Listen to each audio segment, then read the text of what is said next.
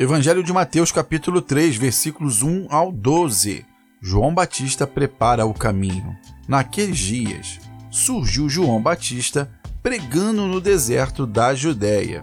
Ele dizia: Arrependam-se, pois o reino dos céus está próximo. Este é aquele que foi anunciado pelo profeta Isaías. Voz do que clama no deserto, prepare um caminho para o Senhor, façam veredas retas para ele. As roupas de João eram feitas de pelos de camelo, e ele usava um cinto de couro na cintura. O seu alimento era gafanhotos e mel silvestre. A ele vinha gente de Jerusalém, de toda a Judéia e de toda a região ao redor do Jordão. Confessando seus pecados, eram batizados por ele no Rio Jordão. Quando viu que muitos fariseus e saduceus vinham para onde ele estava batizando, disse-lhes: Raças de víboras! Quem deu a vocês a ideia de fugir da ira que se aproxima? Deem fruto que mostre o arrependimento. Não pense que vocês podem dizer a si mesmos: Abraão é nosso pai. Pois eu digo que destas pedras Deus pode fazer surgir filhos a Abraão. O machado já está posto à raiz das árvores, e toda árvore que não der bom fruto será cortada e lançada ao fogo. Eu os batizo com água para arrependimento, mas depois de mim vem alguém mais poderoso do que eu, tanto que não sou digno nem de levar as suas sandálias. Ele os batizará com o Espírito Santo e com fogo. Ele traz a pá e sua mão e limpará sua eira, juntando seu trigo no celeiro, mas queimará a palha com fogo que nunca se apaga. Bem, esse é, esse é o capítulo 3, dos versículos 1 ao 12. E é engraçado que nós já começamos já a adentrar já dentro do evangelho e começamos a aparecer um novo personagem que se chama João Batista. Mas afinal, quem é o João Batista? A primeira coisa quando vamos falar sobre quem era João Batista, é muito importante fazer uma separação entre João Batista e João Evangelista. Muitas pessoas fazem essa confusão de como sendo o mesmo João e não são. João Batista era o primo de Jesus. A própria Bíblia, ela fala que Zacarias e Isabel, é, Isabel era estéril e ela era consanguínea, parente consanguíneo de Maria, mãe de Jesus. Logo, João Batista é primo de Jesus. O que a gente não sabe dizer se é um primo de segundo grau ou de. Enfim, mas que ambos possuem é, linhagem sanguínea por isso que eles são da mesma família, são tipo o mesmo tipo sanguíneo. Bem, essa é a primeira coisa que precisa ficar esclarecida. O segunda coisa é falar de João Evangelista, que João Evangelista ele era o discípulo de Jesus, que foi o autor do Evangelho de João, as, da primeira, segunda e terceira cartas e do livro do Apocalipse. E o João Evangelista não é que evangelista seria o sobrenome de João, mas porque ele escreveu o Evangelho, então logo deu João Evangelista. Da mesma forma, poderíamos chamar como Mateus Evangelista, Marcos Evangelista e Lucas Evangelista, mas como João. São dois Joãos que aparecem na Bíblia. Um é o João Batista e o outro, para não ficar sem tipo um sobrenome, sem uma direção, chamam de João Evangelista para fazer referência ao evangelho escrito. Mas falando sobre João Batista, a mãe dele era estéreo, Isabel. Deus fez ali um grande milagre aonde Isabel deu à luz a João Batista. E Maria, mãe de Jesus, recebeu em sonho também a mensagem de que iria nascer o arauto, o último arauto do Senhor, que no caso é João Batista. E aí vem uma outra pergunta: o que, que é arauto? Arauto é aquele mensageiro do rei que pode portar notícias de guerra ou levar notícias de paz. E no caso, esse, esse último arauto ele trazia a mensagem de que o Messias ele estava vindo. É, era ele no caso ele foi o último arauto, ou seja, depois dele já vem a vida do Messias, tanto que Jesus e João nasceram bem próximos.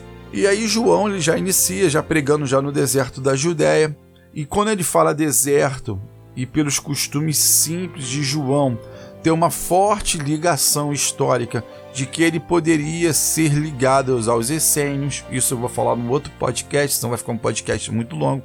Os essênios eram um povo judaico que tra trabalhava tinha a linha de trabalhar com a lei, a Torá, muito afim, mas só que eles realmente eles viviam o, a, a Torá, então eles se refugiavam no deserto e cuidavam é, para que só pudessem falar sobre, sobre a Torá, as leis, seguir as leis para que fossem, fossem fiéis ao Senhor.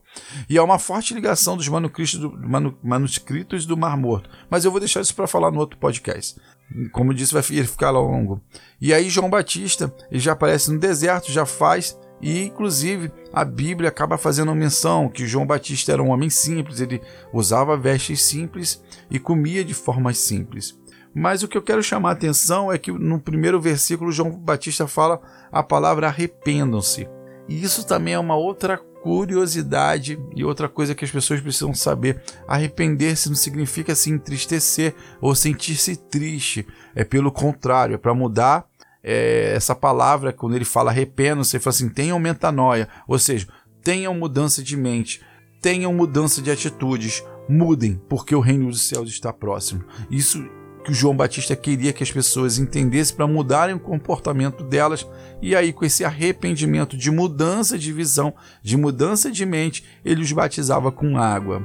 Então, essa palavra arrependimento ela engloba aí, e depois Isaías, ele Mateus acaba falando que João era, era o cumprimento de uma profecia feita em Isaías. E aí a curiosidade é trazer aonde está escrito em Isaías, que foi no capítulo 40, em seu versículo 3, que fala bem próximo do versículo 3 de Mateus. É, uma voz clama: No deserto prepare um caminho para o Senhor, faça no deserto um caminho reto para o nosso Deus.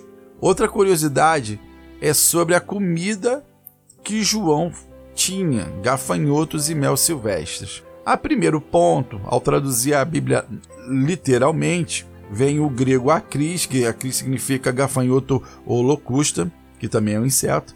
Mas os historiadores foram mais longe, eles foram querer entender sobre usos e costumes daquela época, o que que a palavra acris também ela poderia estar associada e observaram que a palavra crise é associada também a vagens de arroboeiras, alfobarroeiras.